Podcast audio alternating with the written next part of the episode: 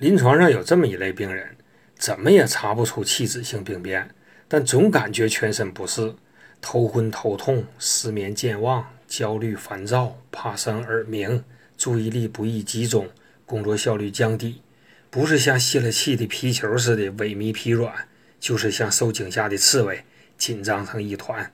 有的还伴有植物神经紊乱和性机能障碍。这种病，我国医生称之为神经衰弱。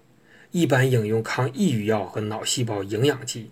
中医认为此病虚症居多，治疗常用五味子，因五味子有敛气生津、补益肺肾、宁心安神的功效，《神农本草经》把它列为上品。现代药理研究证明，它可使中枢神经系统的兴奋和抑制趋于平衡。所以，很多治疗神经衰弱的中成药都有五味子，例如五味子颗粒和参芪五味子片。